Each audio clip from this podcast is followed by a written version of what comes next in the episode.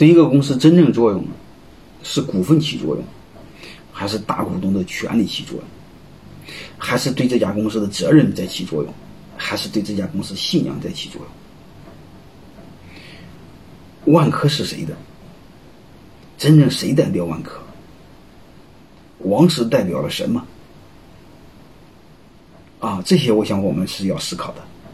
啊，如果刚才我说的股份能代表公司，权利能代表公司，那就不存在创始人还在说这家公司好，创始人不在说通常不大好。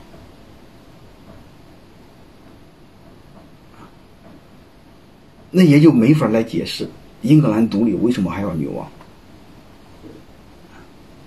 而且丰田章男，你会发现丰田家族出现了丰田汽车出现了事事情之后，还要家族成员过来道歉。你说他家族成员又不是社长，让他道什么歉？还非要选他当社长，为什么？还有日本为什么要保留天皇？但是二战战败的时候和美国谈判，日本唯一条件就是保留天皇，其他都答应。为什么是这样？而且天皇和女王还没有权利，为什么还要保留？说白了，有这么国家，为什么费这么大成本？为什么？所以我们要重新理解创始人，我们不要太物化的理解创始人，他就是相当于公司大股东，嗯，随便可以换大股东，谁当都行，可以随便换老板，啊，这可是两码事包括万科，法律上你可以理解为谁是万科的大股东，那谁就万科就是谁的。我们可以这么理解啊，当然法律上的应该区全体是股东的啊，大股东是代表他的控制人嘛。但是王石代表什么？我更想说，王石和现在的万科的创始团队代表万科的灵魂。所以我想说一句话：王石离开了王万科还是王石，但是万科离开了王石就不一定是万科，因为他灵魂没有。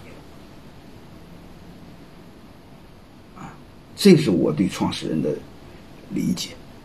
我们太多的是就把它给理解浅了。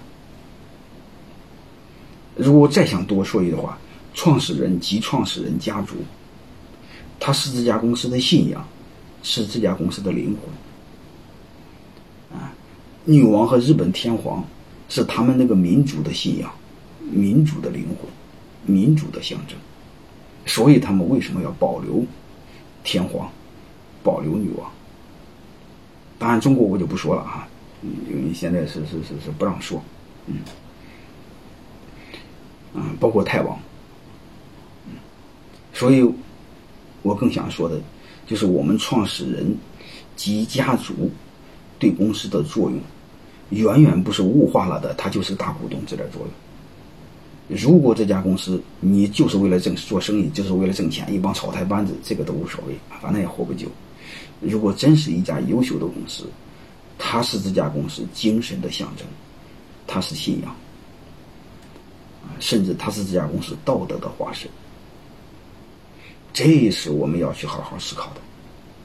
所以我是推非常推崇这个我们民营企业，所以我们民营企业都是家族企业，一定要做好传承。他这种传承更多的不是让创始人家族享受享福。更多的是让这家企业灵魂有传承，让这家企业有灵魂，不能掉了魂啊！因为你我通过刚才刚才那个，为什么创始人回来重新挽救这家公司？丰田通了篓子，为什么让丰田的家族成员来站台？其实我更想说的是，真正能凝聚这家企业的，是创始人或创始人家族。那种精神的力量，那种信仰的力量，是超乎我们的想象的。